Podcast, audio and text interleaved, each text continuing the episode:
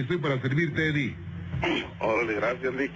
Oye, Juan Ramón, Ajá. fíjate que te voy a platicar una, una anécdota que tengo que me pasó hace poco.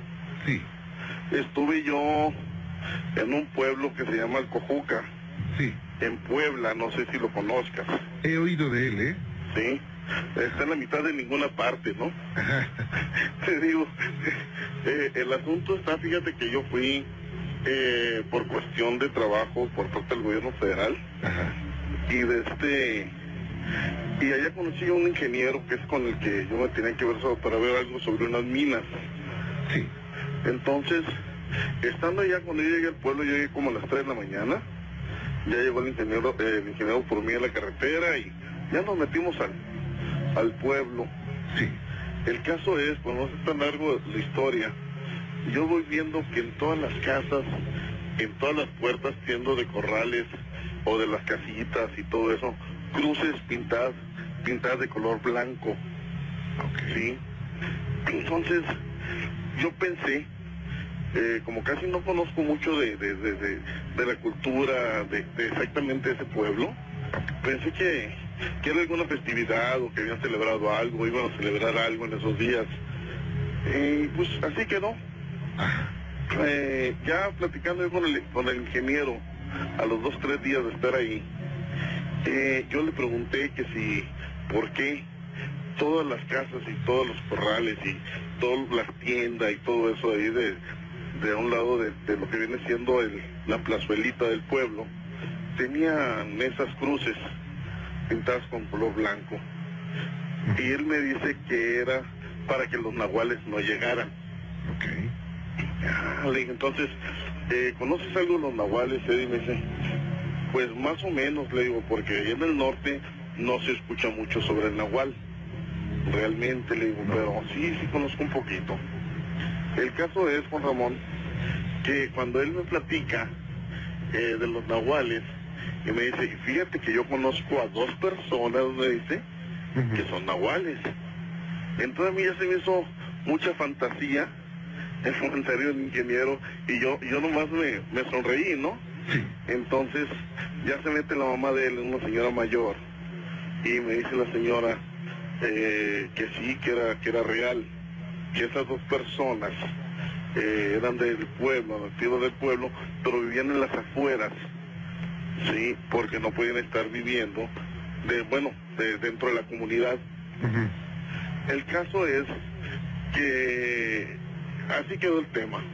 Al otro día me dice a mí el ingeniero, oye, licenciado, me dice, vamos, me dice, hay una pulquería por ahí cerca de, de- de la plazuela y toda esa cosa donde junta la gente. Me dice, vamos, me dice, porque le voy a presentar, dice, a unos amigos. Sí. Ok. Ya llegamos, ahí estaban los policías municipales, los que cuidan ahí, toda la cosa. Y resulta que llega preguntando eh, por, bueno, por el nombre de la persona, que por reserva, pues no lo vamos a decir por respeto. Claro. ¿sí? Y el caso es que, no, pues que no, no, no, no se encontraba en ese momento. Entonces me dice, vamos a su casa, licenciado, me dice. Agarramos camino, salimos del pueblo, y por un camino de terracería como unos 3, 4 kilómetros eh, retirado ya del pueblo, hay una casa eh, en una milpa solo por allá, que es de eh, una de vara, de, de, pues paredes de vara con, con techo de lámina de cartón. Sí. Eh, es un solo un solo cuadro, pues no, no había recámaras, no había divisiones, no había nada adentro. ¿sí? Y había un señor sentado en una poltrona afuera, pues fumándose un cigarro. Cuando es tan largo, llegamos con él y ya saludó al ingeniero, me lo presentó. Por iba un doctor de la ciudad de Puebla, Sí. muy conocido también. El caso es que cuando llegamos con él, le dice el ingeniero, ah, mira, le dice, él viene del norte, y ya le platica. Y le platiqué que yo tenía unos amigos de Aguales y, y no cree. Entonces dice el amigo, así que no crees, me dice, no, le dije, pues es algo que, que no, que no, que no puedo dejar de creer ni creer, pero hasta ahorita le dije, a mí no me consta nada de eso. Sí, me han constado otras cosas que yo he vivido, sobrenaturales y todo, pero hablar de, de una transformación metamorfógica de, de una persona a convertirse en animal y viceversa, pues ahorita no. Entonces me dice el señor, mira, me dice, asómate.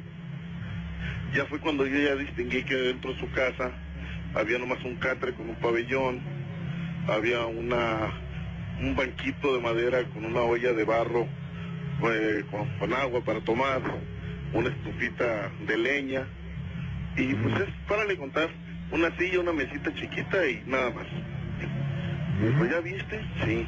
Había una sola ventana, Juan Ramón, al frente de la casa, a un lado de la puerta, donde estaba este señor sentado, y no había más. Ok. Se mete este amigo a su casa. Pasan como, que sean 15, 20 minutos.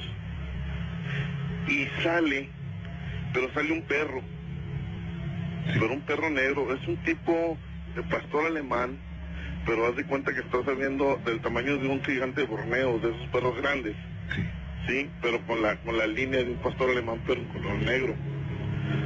Entonces, sale este animal de ahí y me dice el ingeniero, ¿qué hubo? Me dice, no que no. Hubieras visto eh, eh, mi impresión, Juan Ramón, porque yo me volví a asomar adentro de la casa. Sí, te juro que no había nada, ni nadie. No había por dónde se hubiera salido el señor, no había por dónde hubieran metido al perro Ajá. ni nada por el estilo. El caso, Juan Ramón, que esta, este animal llega y se sienta, obviamente como sientan los perros, entre nosotros tres, y se queda sentado ahí un rato. Entonces me dice el ingeniero, ya quedaste, me dice, convencido de que los nahuales existen. Para no hacer más largo toda esta historia, eh, se mete el animal otra vez hacia dentro de la casa y a los 5 o 10 minutos sale el señor de dentro de la casa. Igualmente me volví a asomar y del perro no había nada. Así de fácil y así de sencillo. Y esto te sucedió a las 11, 11 y media de la mañana, pleno día. Y bueno, ho- hoy en día, ¿qué piensas de esto?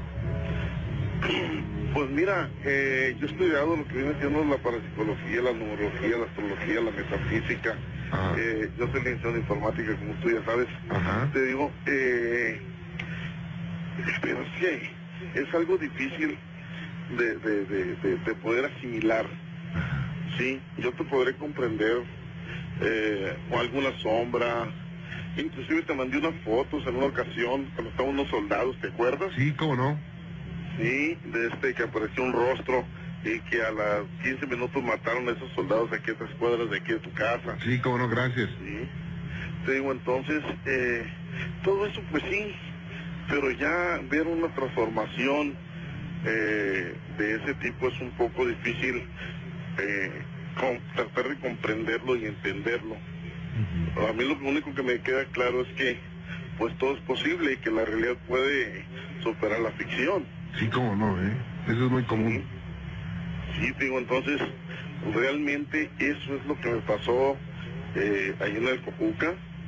Ujú. Sí, te digo, entonces algo que, pues te quiere hacer el comentario, ver tú que tienes más experiencia en todo esto. Sí, el maestro Sujam y todos ellos que tienen más experiencia que uno, Ajá. pues no sabría, más bien ahora sí, qué es lo que opinan ustedes. Claro, bueno, eh, sabemos de los nahuales que pues son personas común, comunes y corrientes que hicieron algún pacto algún día con el mal, y eso se conoce desde tiempos prehispánicos, que este pacto consistía en que eh, una persona podía tener eh, una vida más grande, podía vivir más años que cualquier persona común y corriente, que se podía eh, convertir en algún animal, se podía comunicar con los animales y además se podría eh, podría tener algunos al- ciertos ciertos poderes, ¿no? A cambio de, por supuesto, de su arma y de otras cosas más. Pero eh, hoy en día muchas personas afirman haber tenido pues, una experiencia muy cercana con el nahual. De hecho, voy a estamos preparando un, un especial de nahuales y ojalá no te lo pierdas. No, claro que no, Ramón. Hoy inclusive se me pasó, pasé por alto un detalle. Eh, ahí las familias, eh, porque dicen que los nahuales en, eh, en un tiempo se roban a las criaturas, a los bebés. Según lo que, lo que a mí me explicaron por allá. Sí. Eh, ahí las familias, cuando tienen bebés recién nacidos de meses, eh, ellos duermen eh, en un colchón o en lo que sea y tienen al bebé colgando en una especie de canasta Ajá. sobre de ellos como a dos metros, Sí. metro y medio, pero los bebés duermen exactamente arriba donde están ellos, ¿sí? Como, y me dicen que es porque si llegara a suceder algo, a fuerzas ellos tienen que sentir, Claro. ¿sí? Tienen oportunidad de hacer algo. Vaya.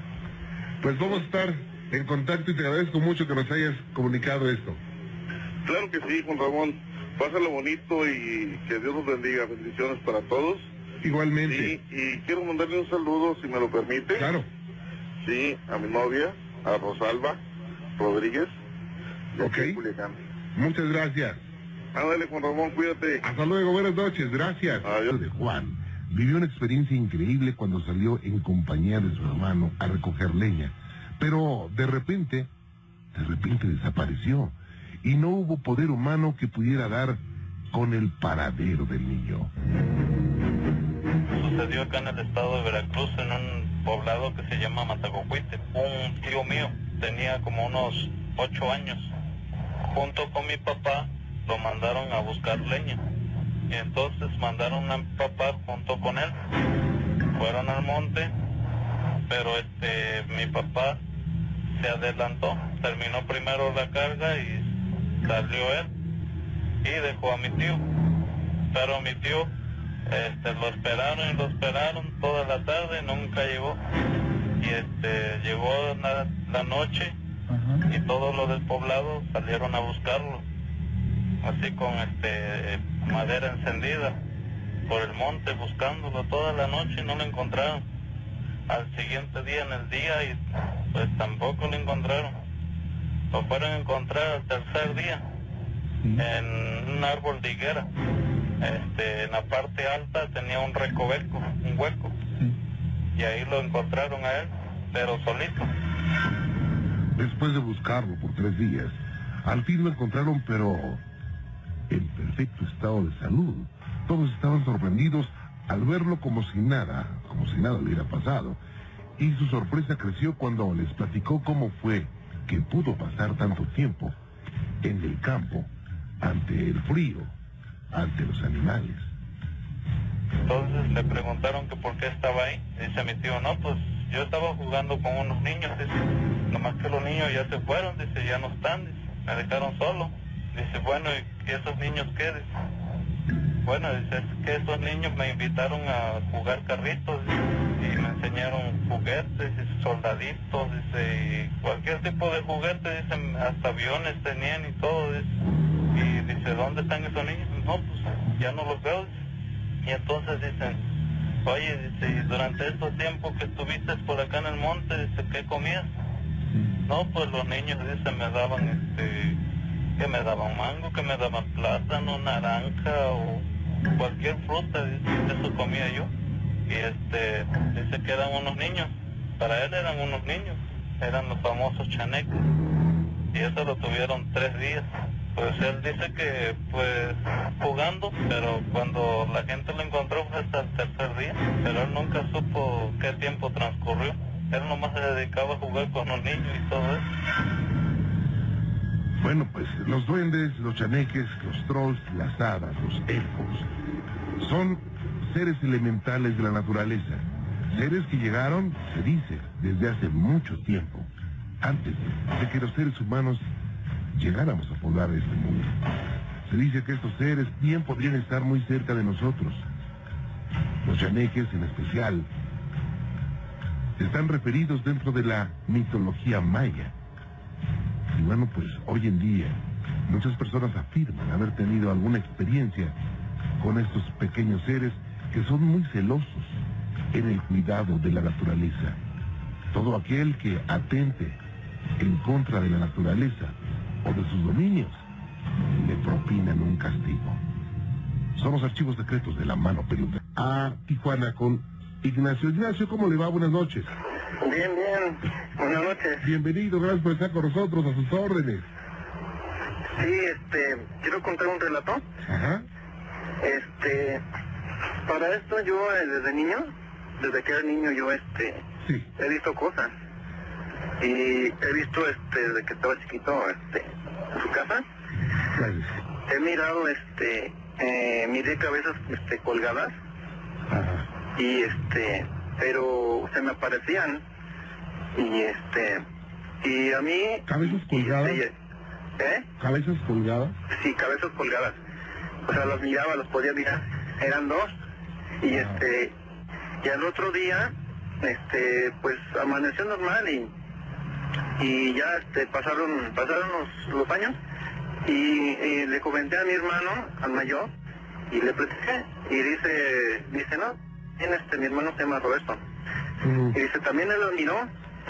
Y digo, no, pues no sabía, ¿verdad? Y este, y ya pasó el tiempo. Y seguía, me, este, seguía mirando cosas. Este, se me subía el muerto. Y eh, ahí, este, le vi a- hablado a Gina. Este, comentándole que yo venía de un, de un pueblo. Y llegué, este, llegué a la ciudad de Cuernavaca. Buscando un, este, una habitación, era una recámara. Y pero ya era noche. Y en eso que, que llego y que toco una puerta y este y le digo al señor le digo pues yo necesito le digo este pues alojarme en una recámara y dice sí y este y vieron como las como las 11 más o menos de la noche. Y le digo este le digo pues mire yo apenas vengo llegando le digo de un pueblo y este y le digo pues apenas vengo a trabajar aquí le digo. Y ya empezó el señor no pues que sí, sí está bien y este y en eso pues ya eran ya para cuando él me, me dio la recámara este ya eran las 12 y yo estaba ahí ya iban a dar como la una de la mañana cuando me, me empezó a quedar dormido pero inconsciente Ujú. estaba inconsciente. Y este en eso que, que empiezo a sentir así como como una desolación como como que cambiaba el clima adentro se puso frío frío. Y este y empecé a sentir mucho miedo y ya cuando de repente y yo ya tenía este la subida del muerto este yo empecé a escuchar eh, el sonido como de, de un perro que, que me estaba ladrando. Y, y en eso que este pues me dio mucho miedo y empecé yo a a, este, a- orar el Salmo 91 Sí. y a cantar alabanza y este para esto yo soy cristiano Sí. ¿verdad? Soy cristiano y he vivido muchas, muchas este, experiencias. Y en eso que, que empiezo, yo, yo me convertí en espíritu. O sea, me transformé al igual que el demonio que yo tenía encima, porque la subida del muerto, el que está encima, no, este, es un demonio. Es, es como un monje tibetano, un monje vestido de su túnica de él. Cuando yo me incorporé, o sea, yo recitando el Salmo 91 y cantando la banda, me levanté y lo agarré a golpes. Y lo, lo empecé a agarrar a golpes, pero yo me quedé impresionado porque cómo es que me transformé en ese momento. Yo agarré valor y me levanto con fuerza y, y lo aviento, lo aviento y este y él sale volando, pero sin él no, no tiene brazos ni piernas, sale volando y, y su rostro lo tiene todo negro, negro, no se mira su rostro. Y, es- y atraviesa, atraviesa este lo- madera. Y en, y en eso este pues empecé a sentir mucho mucho miedo no me levanté y, y, y tú me alcanzé a mirar y este sentí miedo y ya atravesó la puerta él y que, que, me, que me levanto y empecé otra vez a orar a orar a orar a orar y empecé a recitar el Salmo 91 Ujú. y ya a partir ya de ahí ya, ya me sentí más tranquilo, me quedé, me quedé dormido. Y este, y ya el otro día resulta que, que me levanto y este, y encuentro a un amigo, este, parece que tenía como unos 18 años, y le platico. Resulta que él eh, empezó a, a posesionarse. Y este y, y que le digo este que me que me dice él a mí él me dijo a mí. Dice no me veas dice porque me queman tus ojos y estábamos acostados no estábamos este eh, así una tradicional como cuando cuando uno va a visitar a visitar a su amigo y se queda uno este en su casa no platicando ya nos dieron las 12 de la noche, la una, nosotros está- estábamos platicando y en eso que me decía, no, no me abiertas los ojos porque me quemas. Y este, y entre más lo miraba, me decía, no, no me mires, dice, porque tus ojos me queman. Y este, ya que me voy al baño, ¿no? Que regreso. Y yo sentí que algo estaba pasando y, y yo por eso tengo costumbre de meterme al baño y ponerme a orar.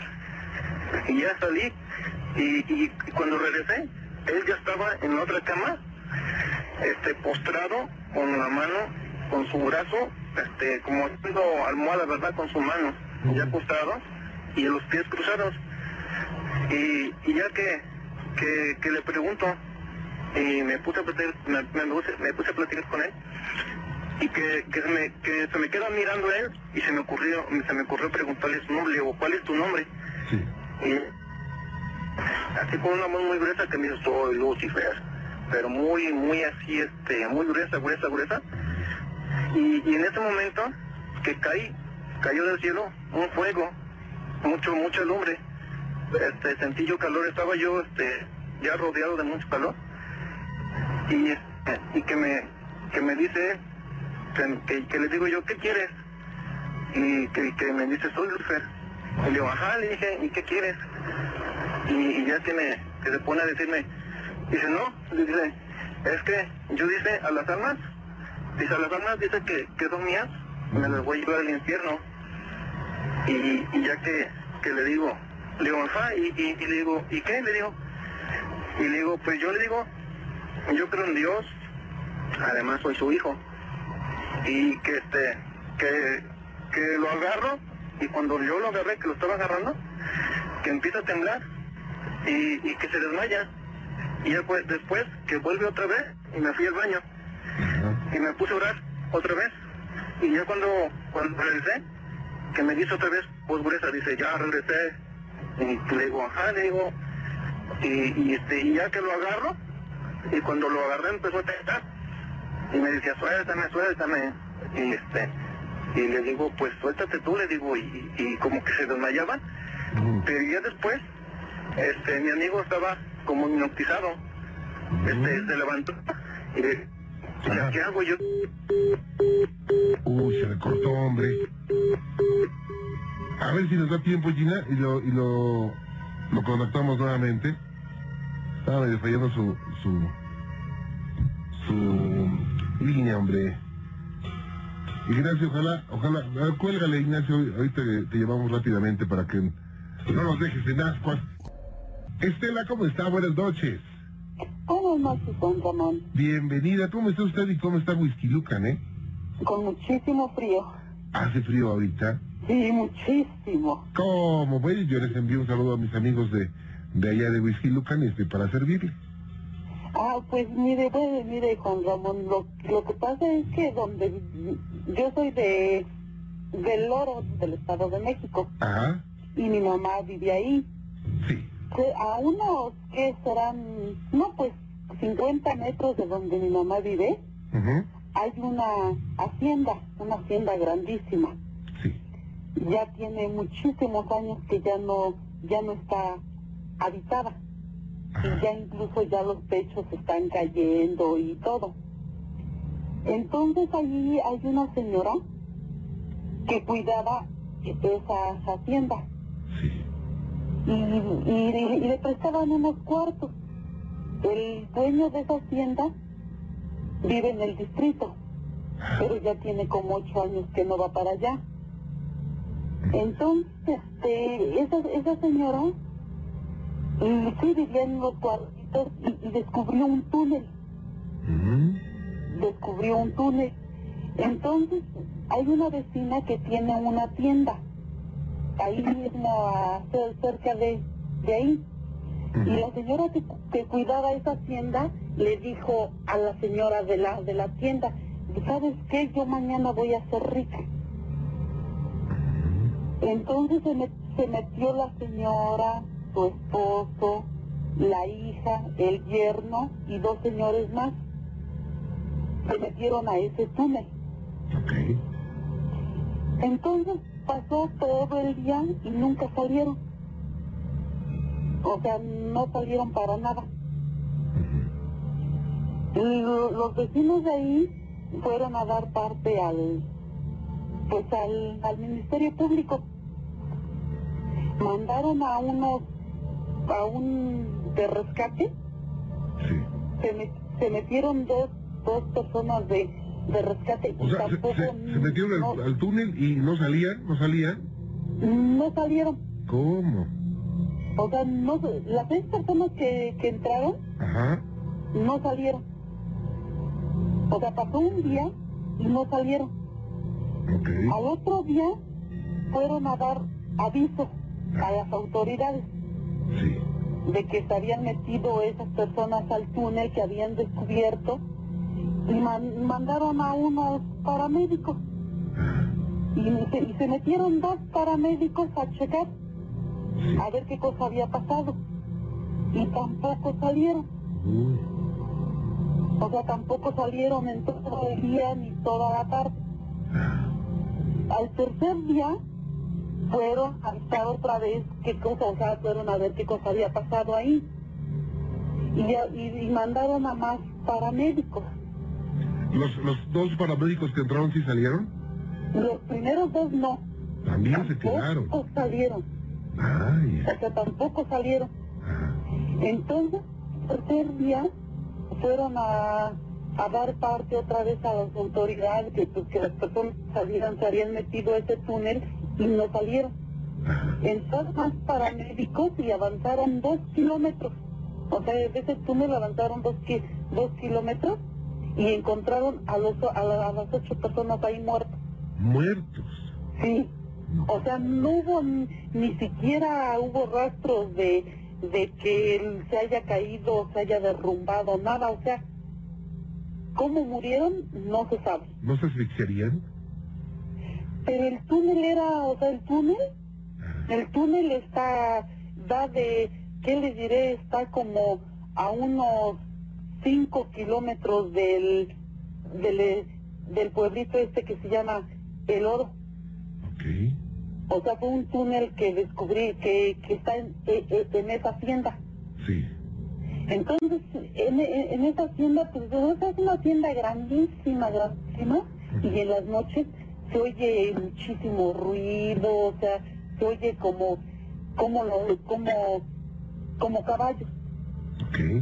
Como galopean, como galopan caballos.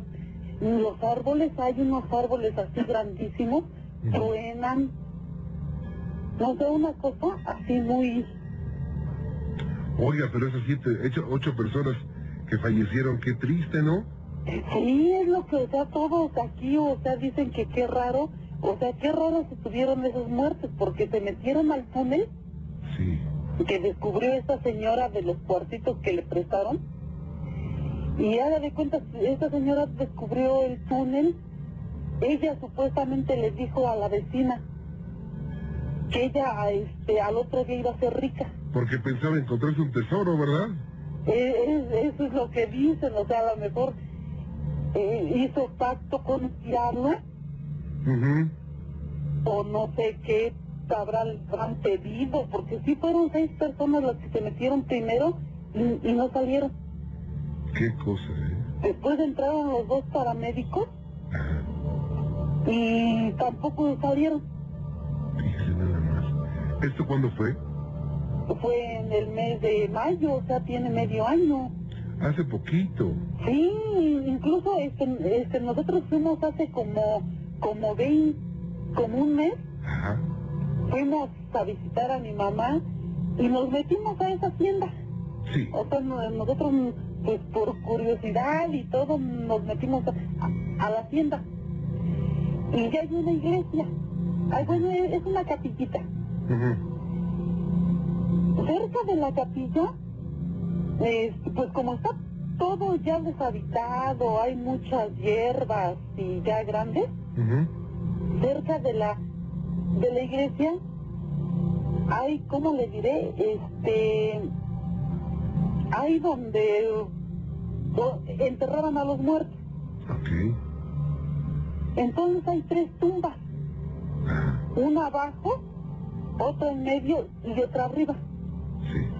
Y la tumba que está arriba, no sé si fue, este, o sea, fue abierta, fue abierta, a lo mejor fue de la una de las de las personas de por ahí, fue abierta y hay una os- osamenta.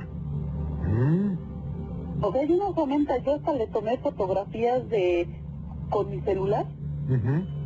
Y hay una osamenta ahí. O sea, está al descubierto, haga de cuenta, abrieron la el ataúd.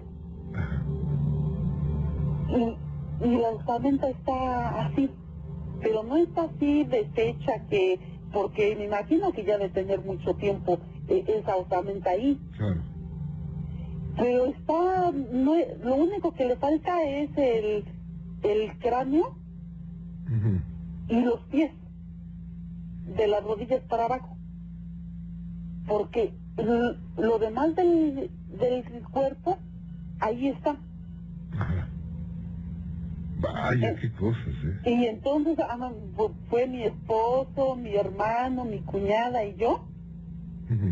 Entonces, en- se- bueno, pues llevamos a los niños. Yo tengo un niño de 8 años. Sí. Y anduvimos viendo ahí por curiosidad ahora sí esa hacienda. Y hagan de cuenta, hay un este, hay unas cabañitas que tienen en una parte de, de esa hacienda y nos metimos, pero al entrar usted, antes de que entre usted a las cabañitas, huele como a, ¿cómo le diré? Ahí huele así como a, como a panteón. Ah, ok. Entra usted a las cabañitas Ajá. y está todo muy bonito, era de, pues me imagino que vivían, las personas que vivían ahí ya tiene años, Sí. con unos lujos, o sea, todavía siguen las regaderas muy bonitas, los, los baños, unos roperos, pero de aquellos roperos que ya ve que eran macizos, macizos, Ujú. Y entra usted a las cabañitas y, huele así como a madera, pero así. O sea, un olor así a madera como nueva. Ajá. Y, y supuestamente el, el dueño que digo que, que, este, vive aquí, ya tiene ocho años que no va, pero o sea, pasan cosas muy, muy raras, la verdad, en esa hacienda. Qué cosa, ¿eh?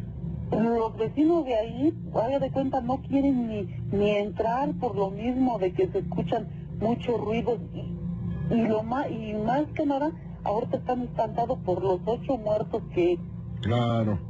Oiga, eh, le voy a pedir un favorcito. Me comunico con Gina y a ver si nos puede un día acompañar allá. ah, no, sí, claro que sí, Ah, ok. No me cuelgue, Estelita, permítame un segundito, ¿eh? claro que sí. No se vaya, gracias. Hasta luego. Hasta luego, buenas noches. Ya lo tengo, ¿verdad, Julio? Buenas noches. Sí, bueno, ¿Cómo estás, Julio? Buenas noches. Bienvenido. gracias, gracias. A tus órdenes. Bueno, pues primero que nada quería darte las, las gracias por dejarme participar en tu programa. No, al contrario, gracias. Y este, bueno, mi relato empieza aquí en lo que viene siendo Zitácuaro, ahí en Michoacán. Este, estaba trabajando con dos de mis tíos, Sí. ahí en una zapatería. Sí, entonces, este, ahora sí que ya nos dirigíamos a, a irnos a la casa de su suegra, allí en, una- en un pueblito que se llama La Goleta, ahora sí que entre Atapaneo y Charo. Ok. Ok, ya era aproximadamente como eso de las diez y media, once de la noche. Once de la noche, y este, íbamos en la carretera de Acámbaro. La carretera está muy maltratada y viejísima. Ok, y este, en esa carretera, en el lapso que íbamos, yo creo como a 15 minutos, vimos un solo carro, y eso que iba de regreso. Y todas las demás carreteras ya no pudimos ver a ningún carro. Entonces, este, pues ya la verdad estaba demasiado oscuro, y yo creo como a 20 minutos más adelante, este, se nos cayó el rosario. Bueno, por lo regular casi todos los carros traen un crucifijo, un rosario, una imagen en los carros. nosotros traíamos un rosario en el retrovisor. Este, este rosario, quién sabe cómo estuvo, se cayó. Entonces cuando se cayó, pues lógicamente volteamos a ver qué, qué había pasado, ¿no? Vimos que el rosario se había caído y al regresar la mirada al frente, vimos, este, ahora sí esto no sé qué podría ser, era un como espectro, un fantasma, era un ser que atravesó la carretera de extremo a extremo. Sí, pero para eso nosotros, o sea, se nos figuró que estaba corriendo porque movía las manos mm, como si una persona corre, sí, ves que uno mueve las manos. Sí. Pero lo curioso de esto, que esa persona no tenía pies, Ay, no, no tenía pies. Entonces se veía así que estaba flotando y corriendo a la vez, pero todavía hasta nos volteó a ver esa persona. Sí, pero se veía así como translúcido, transparente. Ajá, un color como verde azulado, así se veía. Pues sí, nos causó demasiada impresión. Por ¿Quién lo vio suerte, aparte de ti, eh? Perdón. ¿mandé? ¿Quién lo vio aparte de ti? Mi tío y yo. Bueno, porque otro de mis tíos venía en la parte de atrás del carro, venía dormido. Ajá. Pero él, yo creo que si lo hubiera visto, sí se muere del susto. Oye, ¿y qué hizo este ser, eh? Lo único que hizo fue atravesarse de, ahora sí, de extremo a extremo de la carretera. Ujú. pero pues sí nos causó demasiada impresión y le digo que nos volteó a ver. O sea, y al momento que nos volteó a ver, o sea, ahí nos quedamos congelados en ese momento. No. No, no, le juro que hasta a mí me salió una lagrimita, así sin querer. Ajá. y entonces, este, mi tío, que es morenito, hasta se puso güero. no, no, no. Y, y bueno, y finalmente esto, esto se fue desapareciendo poco a poco. Ustedes salieron, salieron disparados. Para esto, este, mi tío no, no perdió el control del, así por espantarse. Se tranquilizó y ahora sí que frenó. Nos fijamos en, ahora sí que se detuvo en la parte donde, donde ese ser, este, bajó, ajá, donde cayó, pero no había nada. Entonces, al, ver- al, que- al que no, no lo vimos, le metió pata y nos fuimos hasta una gasolinera más adelante. Y ahí fue cuando ya recogimos el rosario y ya ahora sí que la verdad sí rezamos una oración allí, porque todavía nos faltaba como una hora de trayecto en la carretera. Más o menos a qué hora era. Como eso de las diez y media, once de la noche, así que no sentimos que era demasiado tarde. Ajá. Y pues luego todavía, aparte de que nos pasó eso, la verdad era la primera vez que se nos aparecía algo así en la carretera. Sí. Todavía aparte de eso, llegamos allá al pueblo, ahí en la goleta, y era la primera vez que me iba a quedar ahí en la casa de su suegra. Ajá. y pues me dejaron con otro de mis tíos, este, que es un poco menor que yo, nos dejaron en la sala. Sí, nos pusieron unos colchones y nos dejaron. Y pues sí, nos sentíamos un poco incómodos, ¿no? Y ya a la hora ya que llegamos para dormirnos, ya nos dormimos como eso de las 2 de la mañana, yo creo, porque antes de eso fuimos a una fiesta que nos habían invitado. Entonces, ya cuando llegó la hora de dormir, este, me quedé junto con mi tío. Y, y para eso yo ya, ya me estaba ganando el sueño y escuchaba, este, ahora sí que entre mi subconsciente, en ese momento, escuchaba unos pasos, pero así pasotes de esos y bien pesados en toda la sala. Y pues yo dije, ha de ser mi tío, ¿no? Que me quiere hacer una broma. Y dije, ahorita si me va a querer despertar, pues ahorita se va a acercar. Y sí sentí este, una mirada, pero una mirada muy pesada, pero pesadísima la mirada. En ese momento quería abrir los ojos y no podía. Y a la vez, la verdad, no los quería abrir porque me estaba dando miedo. Sí, y este, Pero oías tú algo o, nada más presentías que iba, podría venir algo. Sí, o sea, nada más escuché los pasos y la mirada la sentí así súper pesadísima. Pero antes de eso empecé a percibir un olor desagradable. Y ahora sí no sabía si era mi tío que estaba a un lado o, o, qué, o qué había pasado. Que no se había bañado, ¿no? Sí, algo así. Ajá. Entonces, este, ya después, la verdad, este, digo que no pude abrir los ojos. Quería abrir los ojos y no pude. Sí. Y con la mirada así pesadísima me quedé dormido. La verdad me quedé, me quedé dormido y al otro día se lo platiqué a la suegra de mi tío y ahora sí que ella sí me creyó al momento en que se lo dije porque me dice que por las personas que van a quedarse allí por primera vez que siempre les ocurre cosas similares.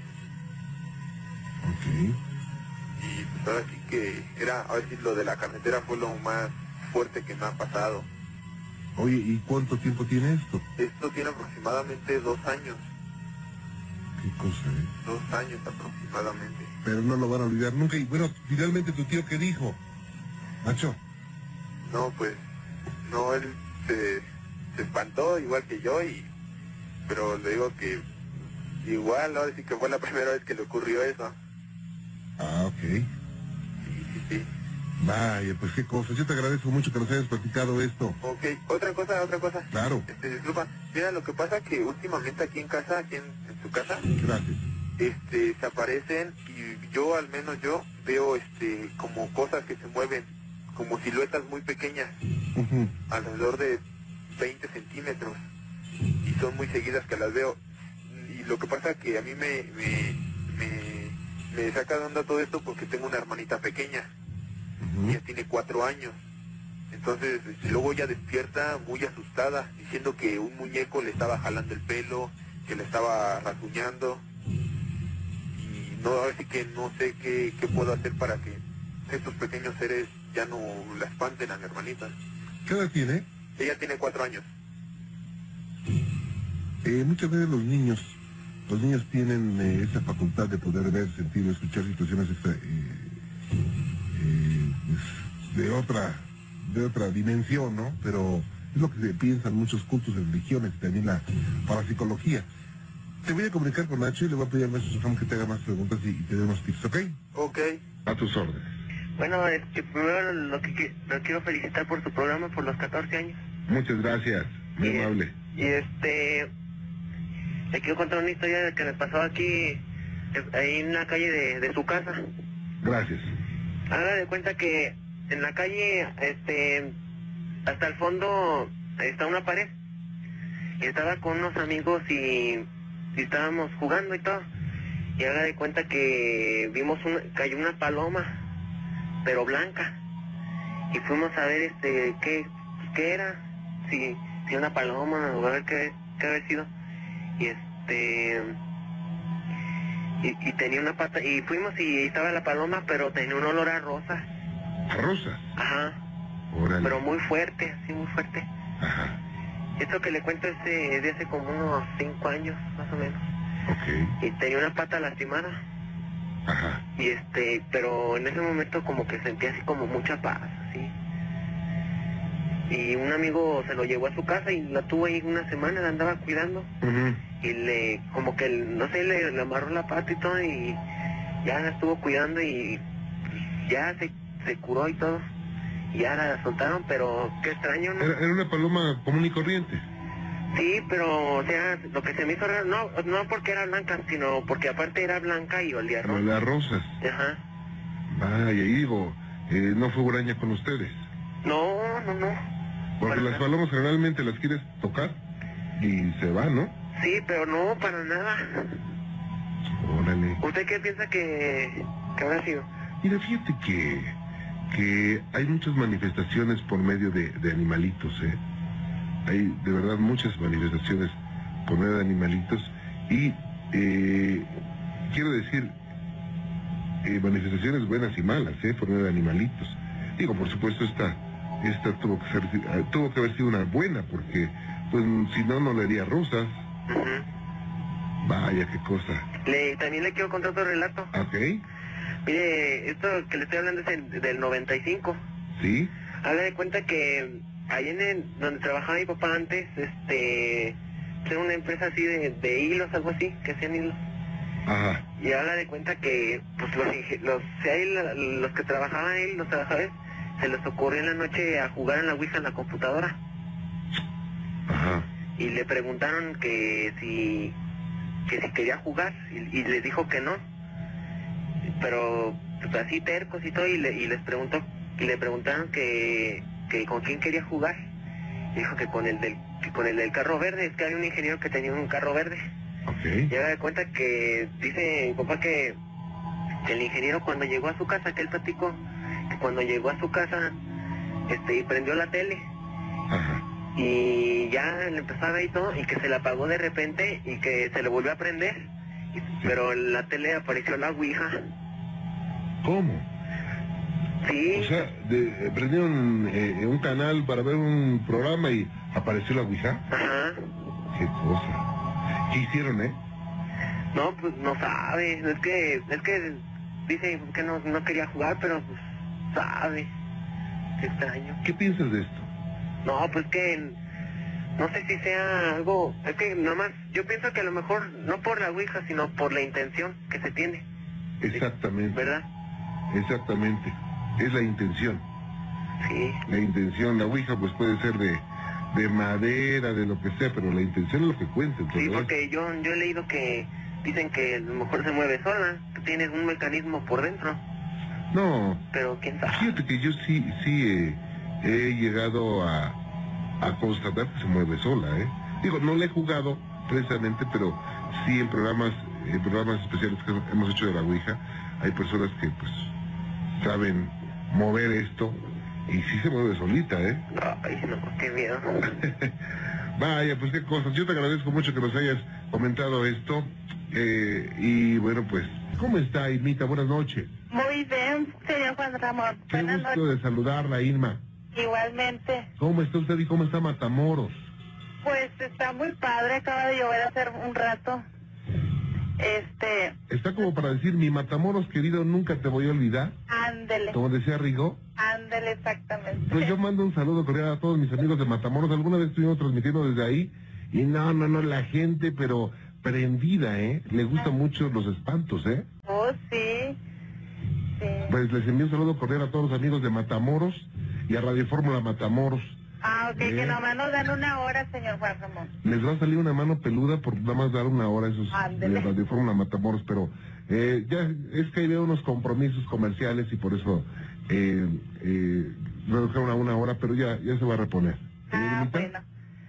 Bueno, mi relato se trata de hace, hace mucho tiempo. Yo soy de González, Tamaulipas, Ok, pero ya tenemos aquí también mucho tiempo viviendo en Matamoros, en la frontera. ajá, Este, ah, en aquel tiempo no había luz ahí en la, lo que es el municipio este, ¿verdad? sí, Y nos quedábamos mi mamá y, y mi hermana y yo afuera a dormir porque ya ves que los zancudillos y eso. Y estaba la luna bien bonita y ya de cuenta que al lado del solar de nosotros, que es en, en esquina, está un pozo. Y ese pozo, este, tiene, o sea, no tenía nada, ¿verdad? ¿Sí me escucha? sí, por supuesto. Ah, ok. Como dicen los traileros, fuerte y claro. Ándele. ¿Eh? Y ya de cuenta que eh, de- mi mamá estábamos quedando dormidas cuando de repente mi mamá nos habla, oigan, miren lo que va allá, hijas, y, y que nos agarra mi mamá bien valiente, mi hermana y a mí. Este, y pues, da de cuenta que venía aquella cosa flotando, como flotando, señor Juan Ramón. Ajá. Era una cosa así blanca. O sea, una como una, o una persona, ¿verdad? Pero vestida toda de blanco. ¿Cuántas, ¿Cuántas personas estaban y a qué horas eran más o menos? Pasaba de las 12 de la noche, nada más éramos mi hermana y yo y mi mamá. Y las tres lo vieron. Sí, y mi mamá reza y reza, vamos a seguirla. Y para allá pues ah, se usan los, lo que es los lienzos, algo así, de la cerca, vaya. Ah, ok, sí. Y ya de cuenta que pasó flotando por el, el pozo ese y nosotros seguíamos caminando y mi mamá rezando y, y de repente se desapareció, pero de cuenta que iba, ¿cómo le diré? Cruzando los lienzos así, este, como si no le estorbaran, ¿verdad? Así, si no le, la arañaba, le y este, y nos, sí nos dio bastante miedo, y ya mejor nos metimos para adentro de la casa. Pero ha de cuenta que pasó eso y la señora de ese solar estaba internada en Monterrey y ella falleció. Y siempre que pasa, bueno, porque a veces vienen comadres de mi mamá acá a la frontera y, y a veces nos ponemos a platicar así de cosas de esas, ¿verdad? Ajá. espantos y dice la dice una comadre de mi mamá como ella vive también por ahí que cada que pasa eso ha de cuenta que fallece una persona y como que la muerte ya se le pusieron Y esta, esta aparición la han visto otras personas. y no nada más nosotros eso ha sido desde o sea pues yo tengo 35 años y las muchas las muchachas de mi generación también las ya los hijos de ellas también Ya lo han visto. han visto a veces se viene desde lo que es del panteón Ajá. cruza la vía del tren y da de cuenta que agarra una calle y se viene flotando así la cosa, pero y uno se queda así. pues, Oiga, es, como una persona que flota y que tiene todos los, no sé, como trapos colgando, Ándele. como una túnica muy Sí, o sea, no se le ve la cara, nomás así, todo blanco. Y ya de cuenta que para el día siguiente están, cuando pasa eso en la noche, para el día siguiente ya se está muriendo alguien o traen, como ahí no hay hospital, ¿verdad?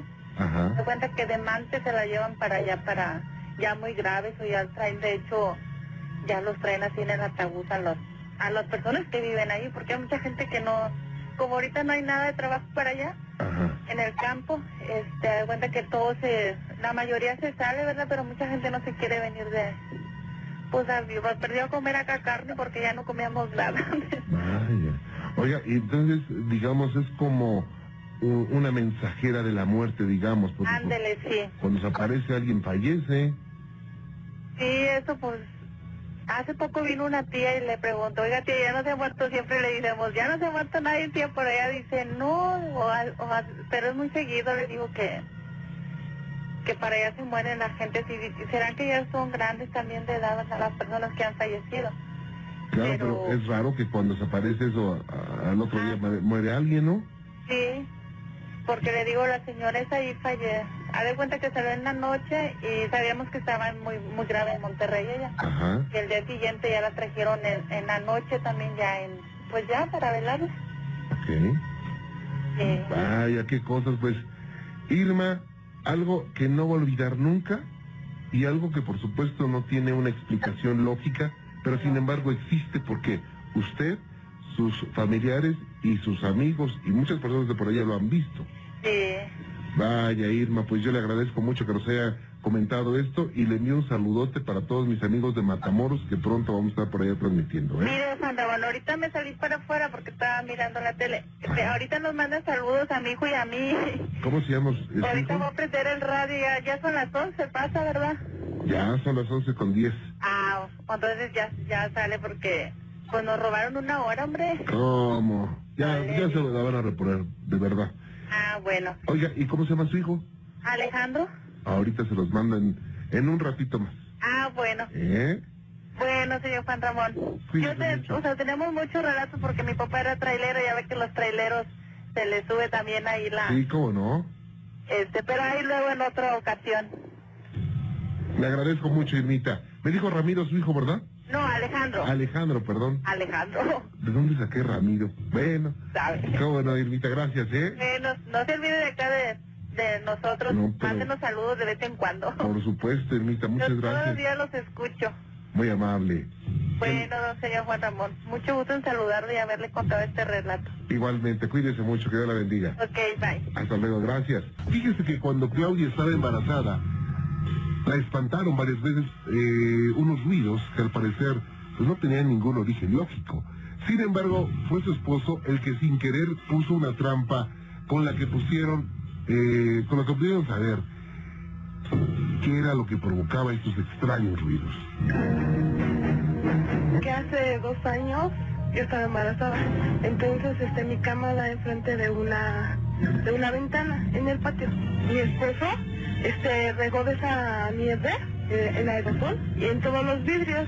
Entonces, este, agarró y este, y era en la noche, eran como las doce y media, una de la mañana. Y de repente escuché que me tocaban la ventana, así como si fuera una uñas así este me la tocaban y ay yo sentía harto miedo no mucho miedo vez que me abrazo este mi estomaguito ay yo sentía miedo feo entonces este me quedaba quieta y ya no escuchaba y otra vez fueron como cuatro veces las que escuchaba que me tocaban la ventana entonces este yo dije qué será no y no se me ocurrió salir ya en la mañana este le, le comenté a mi mamá y me dijo que, que era la bruja. Y yo le dije a mi mamá, ¿en serio?